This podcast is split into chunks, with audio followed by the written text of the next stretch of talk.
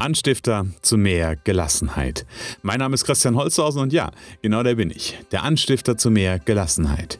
Hallo und herzlich willkommen zu einer weiteren Interviewfolge meines Erfolgsfaktor Gelassenheit Podcasts. Heute habe ich mal einen echten Local Hero im Interview. Mein heutiger Gesprächspartner ist Inhaber eines Bettenfachgeschäftes im Herzen von Kassel. Zwischen Betten sitzend haben wir uns über Kunden, Mitarbeiter, die alltäglichen Herausforderungen und Gelassenheit im Einzelhandel unterhalten. Und ich bin mir ganz sicher, hier sind einige Perspektiven drin, die es lohnen, sich mal durch den Kopf gehen zu lassen.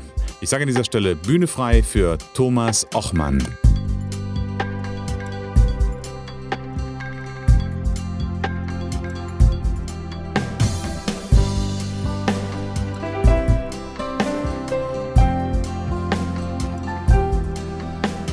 Hallo Thomas, schön, dass wir gemeinsam im Interview sind. Hallo Christian, schön, dass du heute Abend in mein Bettenfachgeschäft gekommen ja, bist. Ja, stimmt. Weil ich kann mich nämlich hier umgucken und sehe eins, zwei, drei, vier, fünf, sechs. Allein aus dem Augenwinkel sehe ich sechs verschiedene wunderbare Betten. Und Betten bringt mich schon zu einem wunderbaren Thema, Thomas. Wir sind ja im Erfolgsfaktor Gelassenheit Podcast. Also Thema ist Gelassenheit. Und da passt auch meine erste Frage. Wie sollte es anders sein? Nämlich die Frage, wie fühlt sich für dich Gelassenheit an, Thomas? Ja, das ist äh, Gelassenheit finde ich ein ganz, ganz tolles Wort. Da fallen mir sehr positive Assoziationen dazu ein.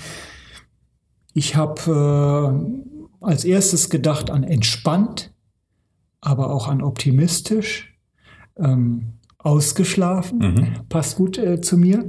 Und ähm, Einzelheiten nicht zu wichtig zu nehmen. Also manchmal verbeißt man sich so in so eine Denkweise und Fokussierung auf ein bestimmtes Problem und dann hilft es oft, Abstand zu nehmen, einfach bewusst etwas anderes zu denken oder an etwas anderes zu denken oder etwas anderes zu machen hm. und die Dinge wieder in die richtige Perspektive und an die richtige Prioritätenstelle zu rücken. Hm. Finde ich ganz schön. Ich sage immer ganz gerne, dass Gelassenheit von Lassen kommt, von Loslassen zum Beispiel. Ne? Wirklich mal ein Thema, was man, ein, wo man sich so rein verbissen hat, wirklich auch mal loszulassen, weil dann kann, ja, dann kann die Fokussierung wieder auf einen anderen Punkt gehen und dann können andere Eindrücke entstehen. Ja, ja. genau so. Sehr schön. Und wie gesagt, natürlich das Thema Bett und Schlafen ist wunderbar äh, zum Ents zur Entspannung und äh, sorgt auch meistens zumindest äh, am Anfang, wenn man nicht wieder in dem, im stressigen Alltag drin ist, aber morgens auf jeden Fall erstmal für Gelassenheit, wenn ich gut geschlafen habe. Aber damit sind wir auch an einem schönen Punkt. Erzähl unseren Zuhörern doch ein bisschen davon, wer du bist, was du machst und wie du auch zu dem geworden bist, was du heute bist. Ja, also heute bin ich Bettenhändler und das hätte ich mir als Jugendlicher bestimmt gar nicht vorstellen können, dass ich mal mein Geld und mein Lebensunterhalt und meinen großen Teil meines Tages mit äh, Betten und Schlafen und allen Dingen rundherum ähm, verbringe. Machst du was Tolles? Du kannst einen großen Teil deines Tages mit Schlafen verbringen. Schön wär's. Leider ist es nicht so. Ähm, aber zumindest ähm, weiß ich, wie wichtig guter Schlaf ist mhm. und äh, das äh, hilft mir natürlich auch Gelassenheit in meinem Leben sozusagen äh, richtig zu haben, denn ähm, ich schlafe ausgesprochen gut mhm. und da ich auch gerne schlafe, äh, ist das äh, ein großer Beitrag zu meiner Lebensqualität. Okay. Also das heißt, du bist Betten, Bettenhändler und wo, wo kommst du her? Was ist so ein bisschen deine Geschichte? Also ich, ja, nach der Schule wusste ich natürlich wie die meisten Leute nicht so genau, was soll ich tun. Und ich habe dann gedacht, ha, machst irgendetwas, was schön breit angelegt ist, wo man viele verschiedene Dinge hinterher machen kann. Und also habe ich Betriebswirtschaftslehre studiert. Okay. Und ähm, das war schon ganz spannend an einer privaten Fachhochschule, was damals nicht so ganz eindeutig war. Und äh, dadurch bin ich ins Ausland gekommen, habe auch Sprachen ein bisschen gemacht. Und dann war natürlich die große Chance und große, der große Wunsch, bei einem großen Konzern zu arbeiten arbeiten, möglichst mhm. international. Und so bin ich damals bei der Firma Procter Gamble, einem der größten Markenartikelhersteller weltweit, eingestiegen in Deutschland und habe in der Marketingabteilung als Brand Assistant angefangen und mich um die Handcreme Camille als Nicht erste äh, Karrierestation gekümmert. Ich finde es auch wieder schön, diese, diese Begriffe, ne? Brand, was, wie war das? Brand, Brand Assistant. Assistant. Ist großartig, ja. Ja, und ähm, so bin ich dann letztendlich sieben Jahre bei dieser Firma geblieben, habe alle Stationen des Marketings gemacht, habe ein bisschen im Vertrieb gearbeitet nach der Wende in Ostdeutschland und hatte dann kurze Zeit darauf eigentlich die Chance, äh, erstmals international tätig zu sein mhm. und bin von Procter Gamble nach Prag 1991 versetzt worden, um dort das Geschäft in der damaligen Tschechoslowakei aufzubauen für Procter Gamble. Und äh, das war eine ganz, ganz spannende Zeit. Da bin ich dreieinhalb Jahre gewesen und habe ganz viele Dinge erlebt, die man in einem etablierten Markt wie in Deutschland sicher so nicht erleben kann. Mhm. Ja, aber ähm, Irgendwann ist dann natürlich auch äh, Privatleben ähm, eine wichtige Rolle und als äh, unsere erste Tochter geboren wurde, war für uns äh, die Frage, wie wollen wir unser Leben eigentlich weiter verbringen? Wollen mhm. wir wirklich im großen Konzern von Land zu Land ziehen? Und dann äh, fiel die Entscheidung, nein, das wollen wir nicht. Wir wollen für unsere Familie, vor allen Dingen für die Kinder, ein ruhiges und, und kontinuierliches äh, soziales Umfeld haben. Hm. Und dann haben wir den großen Sprung aus dem großen Konzern in das kleine Bettengeschäft äh, äh, der Familie meiner Frau gemacht und sind äh, also insofern in den Betteneinzelhandel eingestiegen. Ja. Ja, und das habe ich jetzt äh, seit gut 20 Jahren gemacht und äh, bin jetzt hier mit dem eigenen Geschäft in Kassel äh, selbstständig seit 2009. Okay, es ist ja schon schon eine bewegte Geschichte. Ich habe nur gerade, als du gesagt hast, ähm, da erlebt man auf so einem neuen Markt Dinge, die man in Deutschland nicht so erlebt. Kannst du da ein Beispiel für geben? Ich bin neugierig. Naja, zum Beispiel die Tatsache, äh, als wir die ersten Produkte in den Markt brachten, äh, war das für die Leute die, die Möglichkeit, diese Produkte zu kaufen, war gleichbedeutend für die mit Freiheit. Okay. Das heißt, trotzdem diese Produkte das 10, 15, 20-fache von den Waschmitteln, Shampoos kosteten, die es auf dem Markt dort gab, hm. wurden die wie verrückt gekauft. Wir konnten gar nicht so schnell liefern, äh, okay. äh, wie die gekauft wurden, weil einfach das war für die das, was sie seit 50 Jahren vermisst und äh, verpasst hatten. Und äh, das war so einfach gleichbedeutend mit Freiheit. Mhm. Und das andere war, der andere wirklich bewegende Punkt war, dass eben eine Organisation auch aufgebaut werden musste. Das heißt, ein großer Teil unserer Zeit war nicht nur damit, ähm, wurden, haben wir nicht nur damit verbracht, das Geschäft zu machen, sondern vor allen Dingen auch Leute zu rekrutieren und okay. zu entwickeln. Und das war ein, das war ein, ein Teil meiner Tätigkeit, mhm. den ich damals schon sehr faszinierend fand. Okay, aber dann hast du damals ja auch schon viel mit, ich sag mal, natürlich mit Führung von, von Persönlichkeiten, sage ich mal, gearbeitet. Wie ist das heute in deinem Bettenfachgeschäft? Du machst das ja auch nicht alleine. Ich habe hier sechs Mitarbeiter, die ich natürlich auch führen muss, aber natürlich habe ich hier jetzt weniger Zeit darum, das sozusagen als Vorgesetzter zu machen, sondern mhm. ich bin als Unternehmer, verstehe ich mich als Mitarbeiter im Geschäft und versuche meinen Mitarbeitern, die im Verkauf hauptsächlich tätig sind, den Rücken frei zu halten okay. und also insofern die möglichst zu entlasten von allen möglichen administrativen Tätigkeiten, dass die sich wirklich ganz auf den Kunden fokussieren können. Ja, okay. Das ist natürlich auch schon cool, da wirklich dann auch für sich erkannt zu haben. Ich sag mal, das ist ja noch mal ein bisschen andere Rolle als der Unternehmer, der sagt, okay, ich bin auch nur im Verkauf und bin vorne an der Front, sondern er ist ja ein Stück weit so, so nehme ich das raus. Ähm, derjenige, also natürlich bist du wahrscheinlich auch im Verkauf tätig, auch gar keine Absolut. Frage. Ähm, aber noch mal so ein bisschen anderen Fokus. Ich halte meinen Mitarbeitern so die administrativen Dinge zumindest so ein Stück weit äh, weg, wo, wo sie es nicht zwingend machen müssen. Ist natürlich auch gut, um ja, um einfach da bei den Mitarbeitern Gelassenheit Sicherheit äh, auf der, an der Front zu, zu bewahren. Ja, das ist natürlich im Einzelhandel immer auch sehr davon abhängig, wie jetzt Kunden reinkommen. Das mhm. heißt, wir haben Zeiten, wo eben ähm, es bei uns auch hektisch zugeht, aber wir haben eben auch Zeiten, wo es gelassen zugeht. Mhm. Und für uns ist einfach wichtig die Qualität, die letztendlich beim Kunden ankommt. Und äh, bei unserem Geschäft, das sehr sozusagen auf den einzelnen, auf die Bedürfnisse des einzelnen Kunden zugeschnitten ist, kommt es sehr darauf an, dass der Kunde begeistert ist. Und mhm. das ist heute nicht nur unbedingt äh, hauptsächlich durch Ware zu schaffen, durch Produkte zu schaffen, sondern hauptsächlich durch die menschliche Zuneigung durch die menschliche Fokussierung auf den Kunden. Das mhm. heißt, dass meine Mitarbeiter sich wirklich in den Kunden hineinversetzen, sich, sich ganz auf ihn einlassen, Zeit haben, mit ihm zu sprechen und all mhm. diese Dinge. Das ist etwas, was äh, für die Kunden heute ganz, ganz wichtig ist, wenn sie im stationären Fachhandel kaufen. Mhm. Ja, ich glaube, das ist, das ist ja auch der ganz, ganz große Unterschied. Eine Persönlichkeit im Verkauf. Ansonsten kann ich auch ähm www.xyz.de, ich habe keine Ahnung, welche Seiten es da gibt für Betten, wissen wir jetzt ja. auch nicht, ne?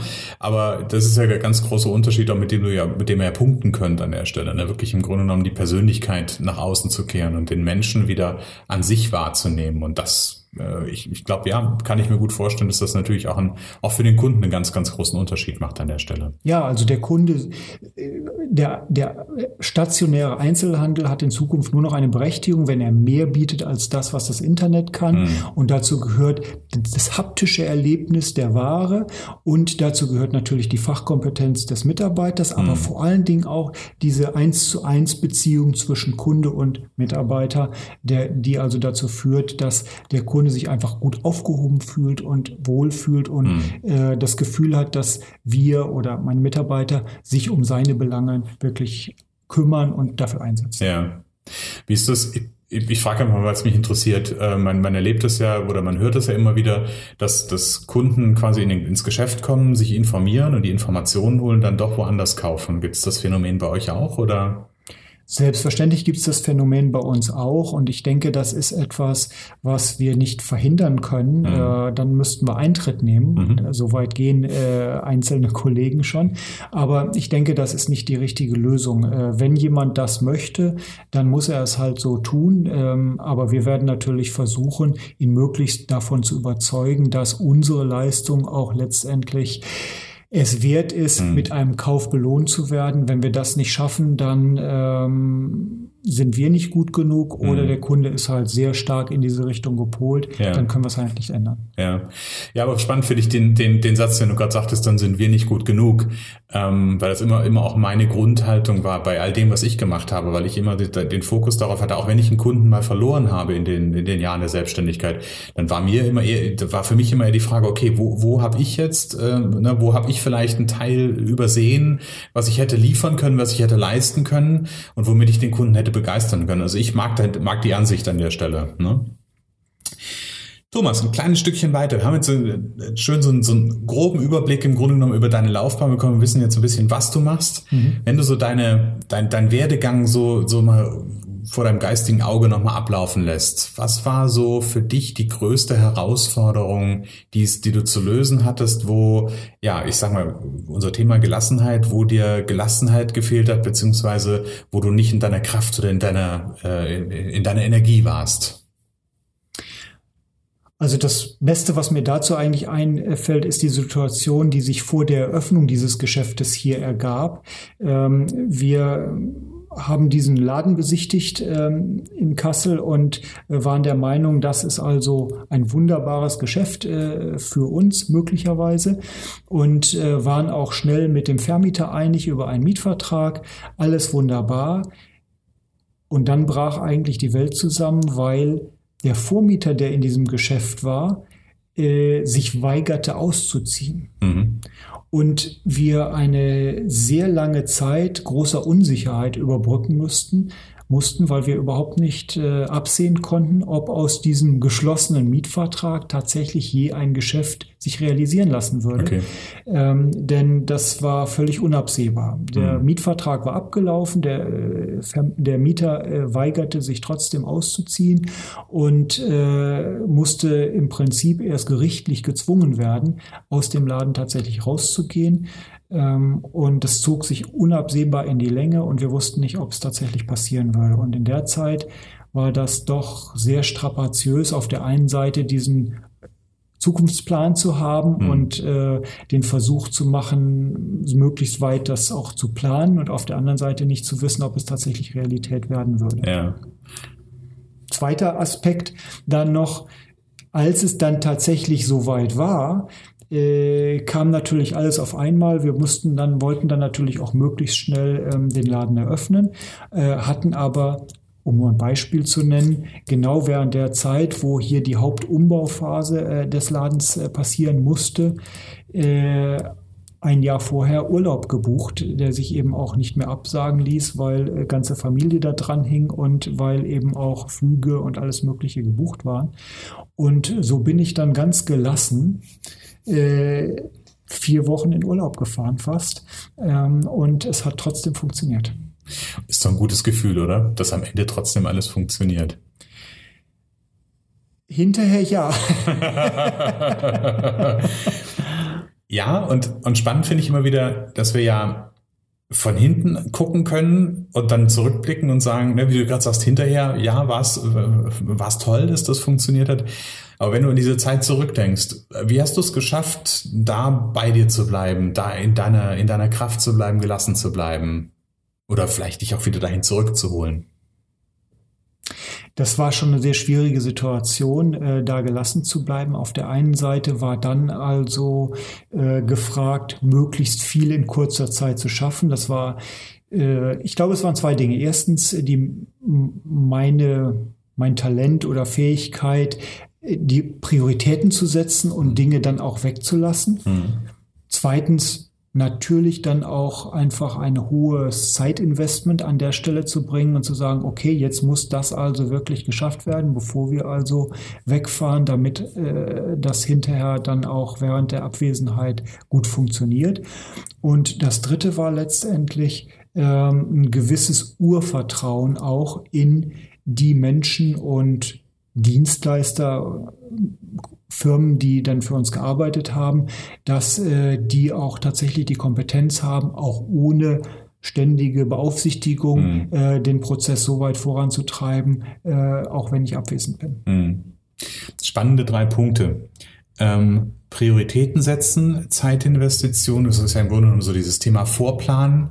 Und schön finde ich auch den, den dritten Punkt, so dieses Vertrauen einfach zu haben, weil ich glaube, am Ende des Tages Vertrauen äh, ist, also Vertrauen können wir unter zweierlei Gesichtspunkten sehen. Es gibt Menschen, habe ich auch, auch andere Unternehmer im, Pod, im, im Podcast, im Interview gehabt, die mir gesagt haben, ähm, über diese schwierigen Momente oder über einen schwierigen Moment bin ich darüber hinweggekommen oder habe ich geschafft zu meistern, indem ich mir Menschen quasi um mich rum hatte, die mir das Vertrauen geschenkt haben. Das ist jetzt so die eine Seite. Und du bist ja hier im Grunde genommen ein Stück weit einen anderen Weg gegangen. Du hast natürlich in dich, in deine Entscheidung vertraut und auch in, in andere vertraut, mhm. ähm, um da im Grunde genommen durchzukommen. Ja gut, also das waren auf der einen Seite natürlich die Mitarbeiter, die dann vielleicht äh, auch Entscheidungen äh, während meiner Abwesenheit treffen mussten und ich einfach das Vertrauen hatte, die sind langjährig da, die kennen mich auch, ich kenne die und ich, ich weiß, dass die also äh, dann die Dinge, die sie entscheiden, richtig entscheiden werden mhm. und im Zweifelsfalle vielleicht auch dann versuchen, den Kontakt nochmal herzustellen oder wie auch immer, wenn es denn gar nicht anders geht. Also einfach das richtige Level auch an Selbstvertrauen und und, und äh, Entscheidungsfähigkeit haben. Mhm. Und genau das gleiche eben letztendlich bei den, bei dem Architekten und Ladenbauer, mit dem ich zusammengearbeitet habe, dass ich wusste, der hatte eigentlich die Hauptlast zu tragen während dieser vier Wochen, wo ich dann fast nicht da war. Und wo ich aber das Vertrauen hatte, dass der wirklich so erfahren ist und dass er das richtig macht, dass der genau weiß, was, was wir wollen und dass wir es so genau geplant haben, dass eigentlich die Umsetzung dann äh, während dieser Zeit klappen musste. Mhm. Ja, und spannend finde ich, ähm, oder auch schön finde ich, das ist, da gehört viel dazu, dieses Vertrauen, ähm, vor allem in die, in die Mitarbeiter zu haben. Also jetzt einen externen Dienstleister zu haben, das ist, finde ich, ne, das ist nochmal eine andere Spur an der Stelle, aber die eigenen Mitarbeiter zu haben, weil da gehört ja auch viel dazu. Du hast die Mitarbeiter ja auch dahingehend im Grunde genommen vorbereitet, in Anführungsstrichen. Wenn ihr lange Jahre zusammengearbeitet habt, dann warst du ja der Chef, der im Grunde genommen auch das, das die Vertrauensbasis geschaffen hat. Ähm, das finde ich ein tolles Zeichen, wenn man mit seinen Mitarbeitern so ähm, auf so einer Ebene halt gut arbeiten kann. Ja, sicher, aber das ist letztendlich, äh, wenn man mit anderen Menschen zu tun hat, dann ist für mich eine Grundlage, einfach positiv zu denken, mhm. äh, zu erwarten, dass Menschen äh, gut sind, sage ich es mhm. mal im ganz allgemeinsten äh, Falle. Und ähm, das gilt letztendlich heute auch in Beziehungen zu Kunden und auch zu Mitarbeitern, dass man also irgendwo diese, diese positive Grundeinstellung mitbringt, mhm. weil das äh, hilft einem zu gewinnen. Ja. Und ich, mir, mir schoss gerade so, so dieser, dieser, Satz durch den Kopf. Ähm, oder die Frage durch den Kopf, du glaubst also an das Gute im Menschen? Grundsätzlich ja. Okay. Bist du da, ich, einfach weil es mich interessiert, bist du da schon mal enttäuscht worden? Ja, sicher, äh, natürlich. Man erlebt immer wieder Enttäuschungen. Mhm. Aber die Frage ist, ob diese Enttäuschungen darauf zurückzuführen sind, ob man vielleicht selber die falschen Erwartungen hatte mhm. oder ob man äh, sicherlich eine ganze Menge Aspekte von einem Menschen ja auch nicht kennt. Mhm. Aber ich würde jetzt ich, ich kann mir nicht vorstellen, dass, dass Menschen grundsätzlich äh, schlecht sind oder ähm, etwas Schlechtes wollen. Mhm. Äh, ich glaube auch äh, Kriminelle haben letztendlich ihre guten Seiten und wahrscheinlich einen größeren Teil guter Seiten als schlechte Seiten. Mhm. Ähm, und es ist immer eine Frage, wie man mit einem Menschen dann äh, zusammenarbeitet und an welcher Stelle man ihn trifft. Mhm. Äh, klar gibt es vielleicht dunkle Stellen in manchen äh, Weltgegenden, wo ich auch nicht äh, anderen Menschen begegnen möchte. Ja, ja und ich glaube natürlich, jeder hat seine eigene dunkle Seite, will ich mal sagen. Es gehört dazu, Yin und Yang hätte ich beinahe gesagt. Und es bringt mich gerade auf den Gedanken, es gibt ja, ich bin ja vom Hintergrund her NLPler und im NLP gibt es ja die... Ähm, die Vorannahme, dass, dass im Grunde genommen hinter jedem, hinter allem, was man tut oder hinter allem, was, was passiert, eine positive Absicht steckt. Mhm. Ja, das ist die eine Seite und die andere Seite ist ja, jeder Mensch handelt in jedem Moment nach seiner besten Option. Ähm, es ist ein Stück weit eine Grundhaltung, die ich einnehmen kann. Ja, jetzt, ich weiß, da draußen gibt es bestimmt jetzt wieder den einen oder anderen, der sagt, ja, aber, ne, gerade weil du das Thema mit dem Kriminellen gesagt hast, ähm, aber am Ende des Tages aus Sicht der Person, und das müssen wir uns, glaube ich, immer wieder verdeutlichen, aus Sicht der Person, die irgendwas was tut, ist es die beste Option. Ob das für den Außenstehenden die beste Option ist, ob derjenige, der gerade das Portemonnaie entwendet bekommt, ob das für den die beste Option ist, das ist eine andere Frage. Ja? Aber ich glaube, da bin ich, bin ich auch mittlerweile ganz fest von überzeugt, dass jeder nach seiner besten Option handelt, weil wenn er eine bessere hätte, wenn der Bankräuber eine bessere Option hätte, er hätte die bessere Option gewählt. Und für ihn war es nach seinem Entscheidungsrahmen die beste Option. Und ich würde mir wünschen, das kann ich natürlich auch nicht perfekt, aber in meinen Begegnungen mit Menschen äh, das versuchen zu herauszubringen. Ich glaube, dass man, ähm, was Mitarbeiter betrifft, was Kunden betrifft, was private Beziehungen betrifft, äh, Partnerschaften, ähm, schon die Möglichkeit hat, dieses Positive auch im anderen herauszukitzeln, so will ich es mhm. mal sagen, indem wie man mit ihm umgeht und indem man ihm unterstellt, dass er was Gutes will. Mhm. Und wenn man jemandem unterstellt, dass er was Schlechtes will, dann wird man wahrscheinlich auch genau das erleben. Ja, es gibt ja diese, diese Untersuchungen zu dem Thema, äh, also in dem, in dem Kontext Schule, ähm, wo, wo quasi Vergleichsgruppen gemacht wurden, wo man, äh, wo man, wo man den, den nicht den Schülern, sondern den Lehrern gesagt hat, vorher gesagt hat, das ist eine gute oder eine schlechte Klasse und man dann festgestellt hat, dass die Klasse dann, dem man vorher, vorher, wo man vorher gesagt hat, wo man quasi den Rahmen gesetzt hat, das ist eine schlechte Klasse, dass das auch eine schlechte Klasse wurde oder war und da, wo man von vornherein gesagt hat, das ist eine gute Klasse, da wurden die Schüler auch einfach besser. Ja, also das ist immer die, die, die Frage, was haben wir für, für einen eigenen, für, für einen eigenen Blickwinkel und danach agieren wir natürlich auch. Und wenn wir diese positive Haltung Menschen gegenüber haben und wenn wir davon ausgehen, dass Menschen gut sind, er wird auch meiner dabei sein, der dann vielleicht sich als nicht so gut rausstellt, ja. Aber äh, dann werden wir in der Mehrzeit auch gute Menschen erleben und kennenlernen an der Stelle. So sehe ich das auch. Thomas, Jetzt haben wir schon viel, wir könnten da noch, noch viel tiefer einsteigen, aber ähm, es ging gerade ganz viel um, um Menschen. Äh, das, dann hatten wir gerade einen ganz, ganz großen Themenblock. Ähm, um das Thema Vertrauen hatten wir gerade. Was ist für dich so im Leben, wenn ich dich, wenn ich dich auf der Straße treffen würde und dich spontan frage, Thomas, was ist für dich das Wichtigste im Leben? Was würdest du mir dann sagen? Große Frage. Ähm, ich glaube, das Wichtigste im Leben sind die Menschen um einen herum, vor allen Dingen Familie, mhm. Eltern, Kinder, Partner. Ähm, für mich als Unternehmer aufgrund der Zeit, die ich damit verbringe, aber das ist ja meine Entscheidung mhm. auch. Insofern ist das, geht das auch von mir aus. Natürlich auch meine berufliche Tätigkeit, so will ich es mal im ganz groben Rahmen nennen. Und ähm, ich denke, das, das Letzte ist letztendlich das, worüber wir eben gesprochen haben, positives Denken. Ja. Ich glaube, dass das ein ganz, ganz wichtiger Erfolgsfaktor dafür ist, dass man sein Leben auch positiv erlebt. Hm. Glaube ich auch. Es ist die Frage der Grundhaltung, ne? der Grundeinstellung. Und wenn ich natürlich mit der Grundhaltung, mit der positiven Grundhaltung rausgehe, wie wir gerade gesagt haben, dann ziehen wir auch Positives an, ob das jetzt in der Familie, Kunden oder Mitarbeiter ist. Ja, finde ich ein schönes Bild an der Stelle. Jetzt hatte ich eigentlich die Frage, und die hast du mir ein Stück weit ja schon mit beantwortet, welchen Stellenwert hat dein, äh, welchen Stellenwert hat bei dem, bei dem ganzen dein Business?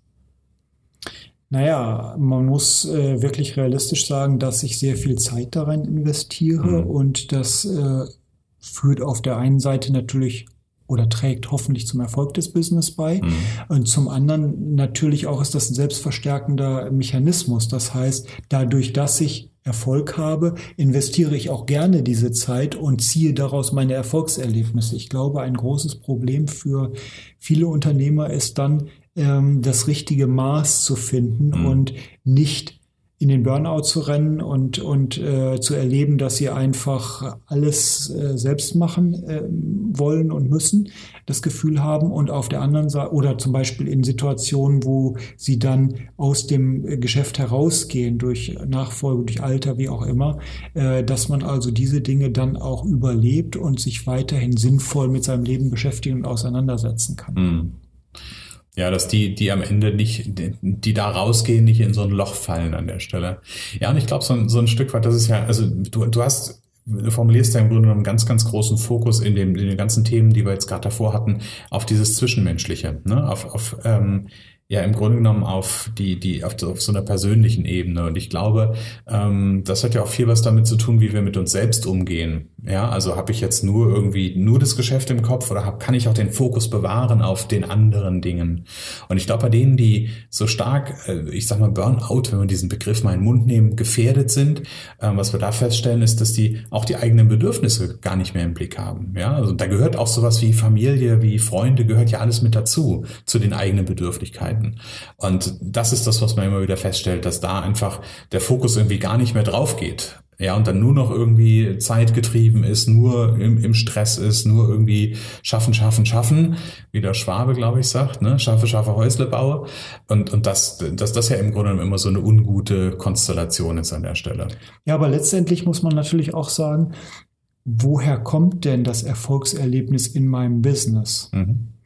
Jetzt kann ich mich natürlich äh, daran begeistern, dass ich eine bestimmte Höhe Gewinn mache oder einen bestimmten Kontostand auf dem Konto habe. Aber für mich ganz persönlich muss ich sagen, ist eigentlich eher das Erfolgserlebnis wieder aus, der, aus dem Kontakt mit Menschen in meinem Geschäft. Und äh, wenn mir ein Kunde sagt, äh, Sie haben mich aber toll beraten oder äh, wenn er zurückkommt, nachdem er etwas gekauft hat und sagt, ich schlafe wunderbar in dem neuen Bett äh, oder ich bin wirklich begeistert von der neuen Bettwäsche, die ich hier gekauft habe und oder Ihre Kollegen haben mich äh, wirklich wunderbar beraten, ja. dann sind das für mich eigentlich die Erfolgserlebnisse. Das mhm. heißt, eigentlich sind diese Business-Erfolgserlebnisse auch wieder Erlebnisse mit Menschen. Mhm. Ja, und ich glaube, das, was du ja formulierst, ist ja im Grunde genommen so ein Stück weit, interpretiere ich jetzt natürlich rein, aber der Grund, warum du morgens den Laden aufschließt. Absolut. Ja. Und da steckt ja eine ganz, ganz hohe Motivation auch drin. Und ich glaube, das ist, das ist, finde ich gerade, finde ich gerade einen ganz tollen Punkt, sich darüber klar zu werden, warum mache ich eigentlich etwas? Ja, das ist auf der einen Seite ganz viel Motivation, aber auch, ähm, ja, auch, auch Lebenssinn gibt es ja auch ein Stück weit, ja, also wo du weißt, okay, ähm, am Ende, natürlich ist es schön, wir wollen alle mit dem, was wir machen, Geld verdienen und wollen auch, ne, und, komfortabel leben und, und so weiter und so fort. Aber am Ende sind es doch genau diese Themen, wo man, wo man merkt, okay, da habe ich was auf einer anderen anderen Ebene erreicht, auf so eine eher eine sinnstiftenden Ebene vielleicht, wo man sagt, Mensch, da habe ich immer wirklich was Gutes mitgetan und bekomme das Feedback. Und das motiviert natürlich dann auch zu sagen, ich meine, wir sitzen jetzt hier um 20 Uhr, ähm, der Laden ist seit einer Stunde ja schon abgeschlossen normalerweise und du bist trotzdem ja, also du warst auch gerade eben, als, als ich hierher gekommen bin, noch am Arbeiten, aber das ist natürlich das, was dann auch wieder die Energie und die Kraft gibt zu sagen, okay, ähm, das ist mein Ding und das ist dann wiederum mein Business ähm, und dafür lohnt sich dann auch früh aufzustehen und länger zu arbeiten und wirklich alles zu geben. Vielleicht an der Stelle noch einmal, weil das ganz gut reinpasst. Hm, ich erlebe diese Situation und auch diese diese Befriedigung, äh, die in der Kundenberatung für mich, in dem Kundenkontakt für mich steckt, äh, bei uns äh, sehr, sehr häufig, weil das Produkt, was wir hier verkaufen, guter Schlaf, ist ja ein schwieriges. Mhm. Also wenn ich jetzt ein Auto kaufe, dann weiß ich, habe ich eine bestimmte Präferenz für eine Marke, habe ein bestimmtes Image dahinter. Ich weiß, äh, was ich für eine Motorisierung haben möchte. Ich weiß, welche Farbe ich gerne haben möchte. Das sind alles Dinge, die mir sozusagen geläufig sind. Aber dieses hier ist ein Thema Schlafen, das ist sehr schwierig für viele Leute. Viele Leute haben damit auch große Probleme und äh, es, es fällt ihnen schwer, da Entscheidungen zu treffen, weil sie unsicher sind, weil sie zu wenig darüber wissen. Mhm. Und ich erlebe immer wieder, dass wenn die Menschen äh, im Gespräch wenn ich die an die Hand nehmen kann und führen kann und sagen kann, guck mal, so finden wir eine gute Lösung für dich, lieber Kunde, dass das dann letztendlich für den Kunden eine sehr gute Situation ist, weil er sich eben sicher fühlt äh, bei der Entscheidung, äh, das viel Geld auch für ein hochwertiges Schlafsystem mhm. auszugeben und äh, dann äh, das Gefühl hat, äh, da ist jemand, der ihn versteht, auf ihn eingegangen ist und für ihn eine Lösung gefunden hat und äh, nicht so sehr sagt, okay, ich möchte jetzt mein Produkt verkaufen und du lieber Kunde musst das jetzt kaufen, sondern wirklich an der Person Kunde und seinen Bedürfnissen orientiert ist. Mhm. Ja, spannend. Also spannender Blick an der Stelle. Thomas, wenn unsere Zuhörer jetzt gerne mal deinen Laden sehen wollen, wir haben zwar nicht nur, nicht nur Zuhörer, die jetzt aus Kassel sind, ja, aber vielleicht gibt da mal zwei Dinge. Wo, wo findet, findet man den Laden in Kassel und gibt es irgendwo auch eine Internetseite, wo man sich ähm, auch ein bisschen in, informieren kann erstmal? Natürlich. Wir sind äh, mit unserem Geschäft in der Wilhelmstraße 6 in Kassel. Das ist also in der Innenstadt, ähm, gar nicht weit vom Rathaus Kassels entfernt. Und ähm, unsere Website findet man unter www.ochmann-schlafkultur.de. Sehr schön. Auch mein-schlafkultur.de. Sehr gut. Thomas, wir kommen ganz langsam, machen wir den, den Bogen rund. Ich habe noch zwei Fragen für dich. Ähm, für bei, bei beiden haben wir im Grunde genommen schon, ist schon so ein Stück weit drüber gesprochen. Ähm, eine Frage ist für mich, die ist mir so während des Gesprächs gerade durch den Kopf gegangen. Gibt es für den Thomas Ochmann, gibt's, gibt es eine Thomas Ochmann Erfolgsformel? Nein, eigentlich nicht. Also für mich, was meinen Erfolg ausmacht und warum ich glaube, dass ich erfolgreich bin, sind zwei Dinge. Mhm. Das erste ist, ähm, dass ich hart arbeite. Okay. Dass ich mich also sehr intensiv für die Dinge einsetze, ob das mein Kunde ist, ob das mein Geschäft ist, ob das ein Projekt ist, was ich erreichen will. Und das Zweite ist, ähm, dass ich ähm, versuche, einen Kontakt zu den Menschen aufzubauen und zu verstehen, äh, wie man gemeinsam gewinnen kann. Okay. Ja, sind zwei schöne, sind, also von daher ist es ist ein Stück weit eine Erfolgsformel. Also von daher, ja, finde ich richtig gut. Und die zweite Frage ist, und damit machen wir wirklich das Interview rund, wenn du den Zuhörern abschließend so eine Sache mit auf den Weg geben könntest, wie für dich ganz persönlich Gelassenheit funktioniert, was wäre das? Sorry, ich schaff's nicht mit einer. Dann mach gern zwei. zwei. Also das eine ist äh, bewusst abschalten. Also das heißt, wenn ich merke, dass ich nicht mehr gelassen bin, dann versuche ich mir Zeit zu nehmen und bewusst etwas anderes zu tun. Mhm. Sport hilft bei mir.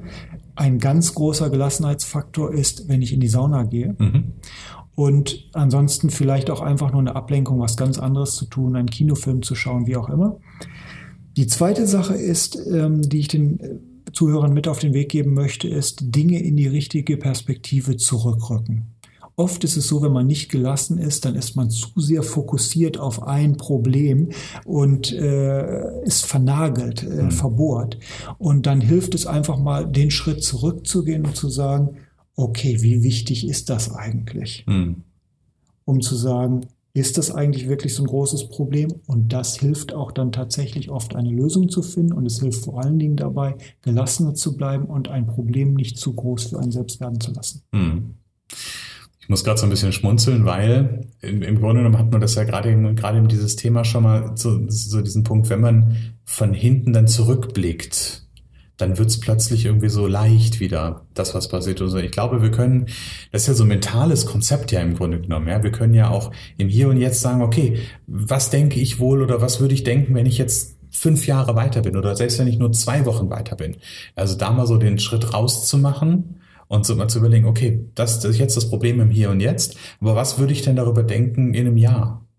Hat das dann noch die Relevanz und war das dann, ist das dann wirklich noch ein Problem? Ist das noch ein Ding oder finde ich vielleicht aus dieser Perspektive, ich gucke mal von gefühlt von dem Jahr aus zurück auf heute, finde ich dann nicht vielleicht sogar, wie du gerade schon sagst, auch eher nochmal eine Lösung an der Stelle? Ja, das ist das eine. Für mich hilft oft einfach zu sagen, hey, es gibt ganz viele andere Menschen auf dieser Welt, die ganz viele andere Probleme haben und die würden das gar nicht verstehen, worüber du dir jetzt so viele Gedanken machst. Ja. Äh, beispielsweise vor zwei Jahren, äh, wenn ich überlegt habe, was denkt wohl jetzt jemand, der auf der Balkanroute äh, versucht, äh, aus dem syrischen äh, Krieg zu entkommen, mhm. Äh, für wie groß wäre mein Problem, was ich jetzt gerade habe, für den. Ja. Und so kann man eigentlich immer wieder Dinge in Perspektive rücken äh, die dann das Ganze gesunder macht. Ja, das auf jeden Fall. Thomas, wir sind am Ende des Interviews. Ich sage ganz herzlichen Dank für die Zeit, für eine sehr unterhaltsame halbe Stunde, die wir jetzt miteinander verbracht haben. Danke, dass du dir Zeit genommen hast. Und für mich war es wieder mal Dinge in die richtige Perspektive zu rücken. Sehr schön. Danke, lieber Thomas. Danke, Christian. Das war sie also schon wieder, die heutige Interviewfolge. Alle in dem Interview angesprochenen Links findest du in den Show Notes zu dieser Folge unter www.erfolgsfaktor-gelassenheit.de slash interview-ochmann. Genau, ja, lass uns die Welt zu einem besseren Ort machen. Ich bin dafür angetreten, dass Menschen wieder ein glückliches, zufriedenes und erfülltes Leben führen. Und dafür ist Gelassenheit für mich ein ganz großer Schlüssel. Und du kannst mir helfen, diese Botschaft des Erfolgsfaktor Gelassenheit und genau diese Botschaft nach außen zu tragen. Erzähl in deinem Freundeskreis und Bekanntenkreis doch vom Anstifter zu mehr Gelassenheit und dass es sich lohnt, den Erfolgsfaktor Gelassenheit Podcast anzuhören und natürlich auch zu abonnieren. Wie gesagt, das war die Folge für heute. Ich wünsche dir alles Liebe, alles Gute, freue mich schon jetzt auf die nächste Folge und sag bis bald.